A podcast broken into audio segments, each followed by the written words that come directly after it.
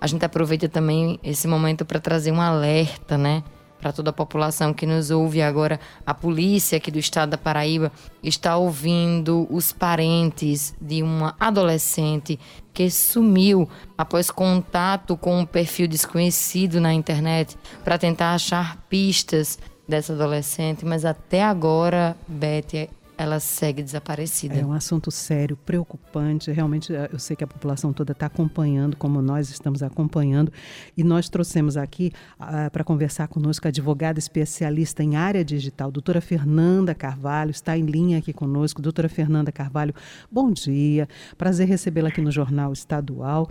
Pois é, doutora Fernanda, a gente sabe que cada vez mais cedo as crianças, os jovens vão tendo acesso às redes, ao telefone celular, conversam com todas as pessoas, né, frequentam as redes sociais, como os adultos frequentam as redes sociais.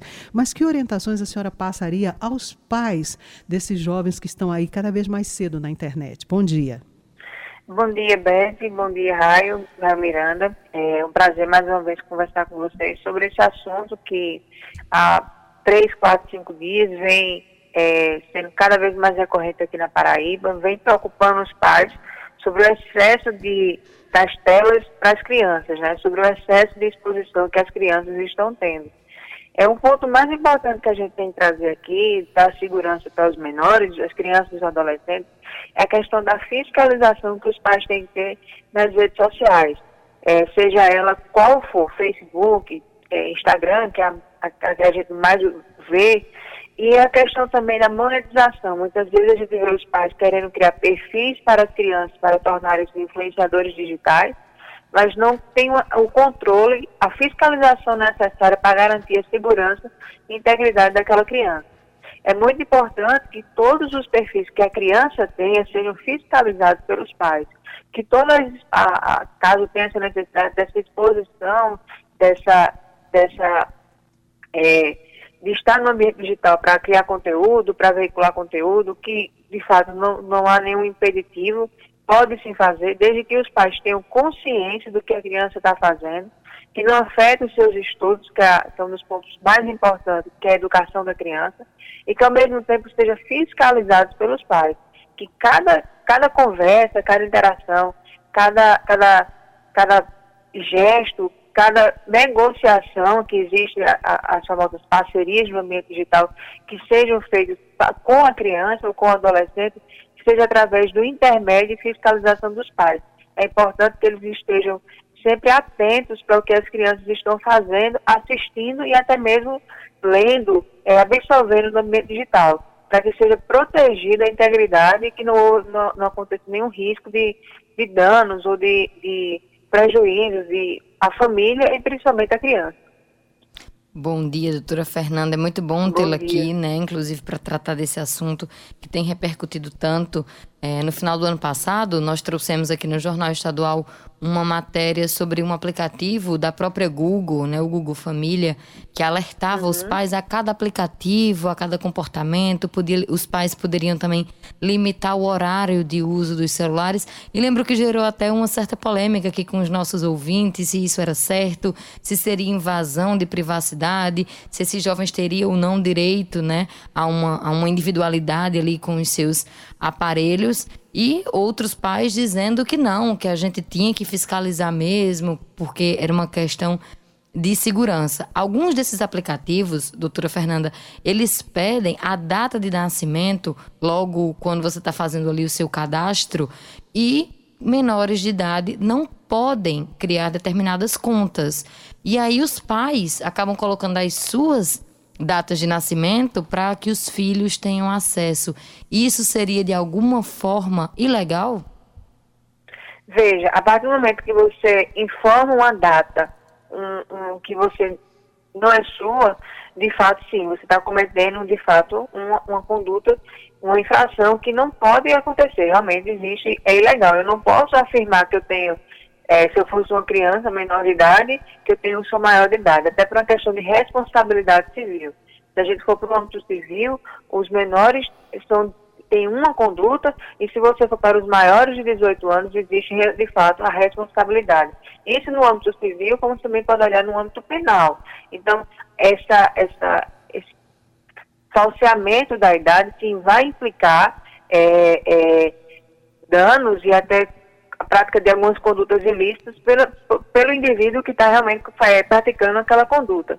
É muito importante a gente trazer à tona aqui os termos de uso dos aplicativos, que eles, inclusive, eles informam que ali tem que ser ou para maiores de 18 anos, e é muito importante que todas as pessoas que vão ler, que estejam no ambiente digital, tenham esse hábito de ler os termos de uso e de privacidade.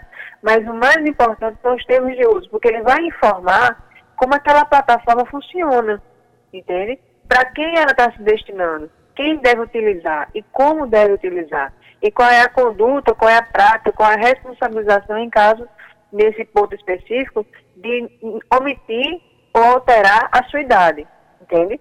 A idade do, do usuário, no caso. É, a partir do momento que existe essa alteração da idade, é, é muito complicado até de haver a fiscalização, porque o, o Google, se for o caso do Google Família, ele já cria sistemas que a partir do momento que você insere a sua idade, que você informa que é menor de idade, a plataforma funciona de uma maneira.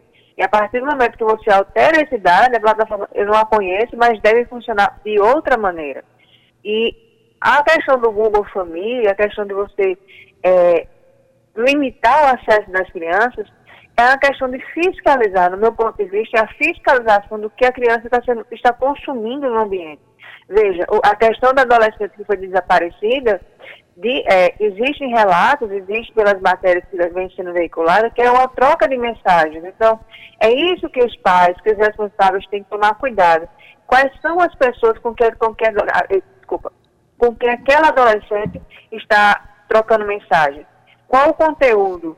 Se é para fazer um, um para ser modelo, se é para ser especialista em marketing, que exista o contato dos pais, que a negociação seja com os pais, já que os pais já são maiores de idade, têm capacidade civil e têm a responsabilidade civil e podem responder pelos atos praticados pela criança. Então, a partir do momento que altera-se a idade, até o próprio funcionamento da, do aplicativo, a depender de qual for, particularmente eu não conheço esse, mas ele altera, porque uma coisa é para o maior de idade, que é para os pais, por exemplo. Outra coisa é a limitação do conteúdo para a criança. É, doutora Fernanda, mas em termos de legislação, Uh, a gente costuma ouvir se dizer assim: ah, a internet é terra de ninguém, todo mundo faz o que quer. Nós temos avanços em questão de legislação com relação à internet.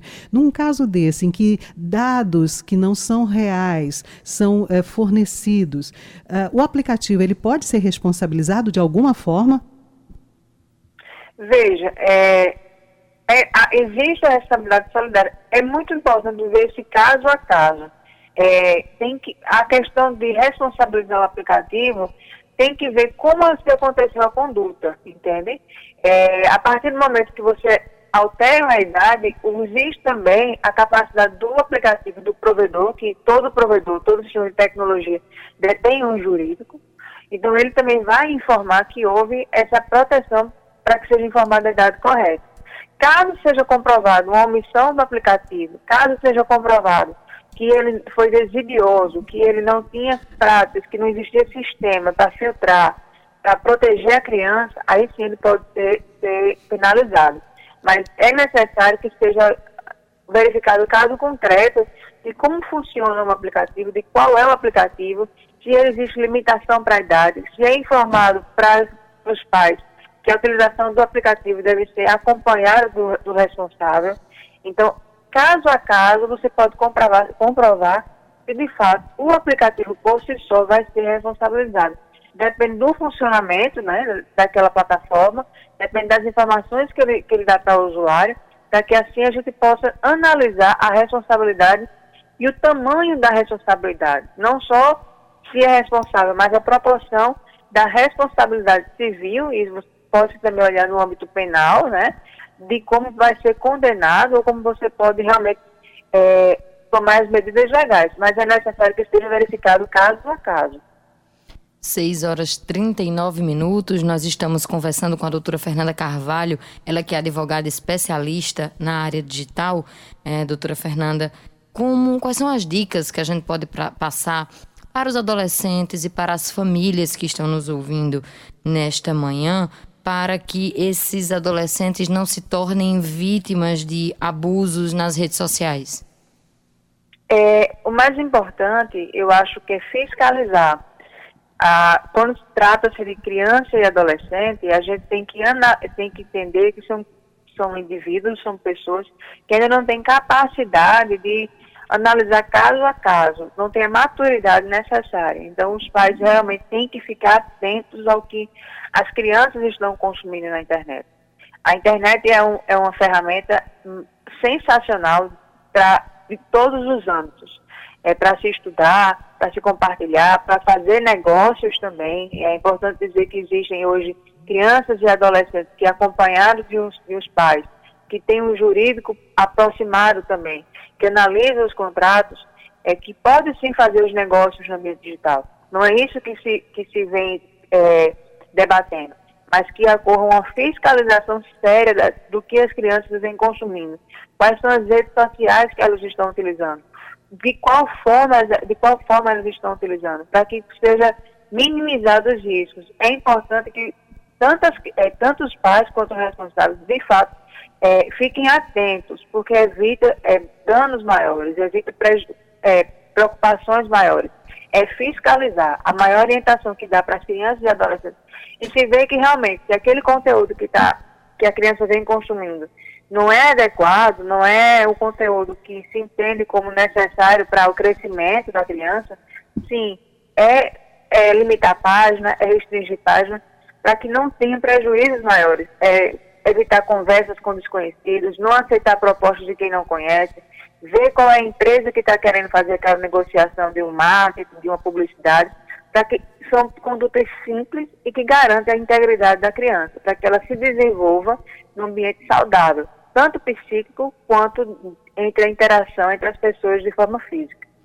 É, doutora Fernanda, como a senhora coloca, não é? A internet é fantástico para a gente poder se relacionar com um número cada vez maior de pessoas, poder conhecer pessoas de qualquer lugar, uh, de qualquer uh, nacionalidade, de qualquer, né, de qualquer idade, de qualquer faixa etária, fazer amizade. Só que às vezes essas amizades podem evoluir para um outro tipo de relacionamento e aí as pessoas querem sair também do mundo virtual para o mundo real e querem conhecer essas pessoas. Uh, e estabelecer um relacionamento talvez até um pouco mais profundo.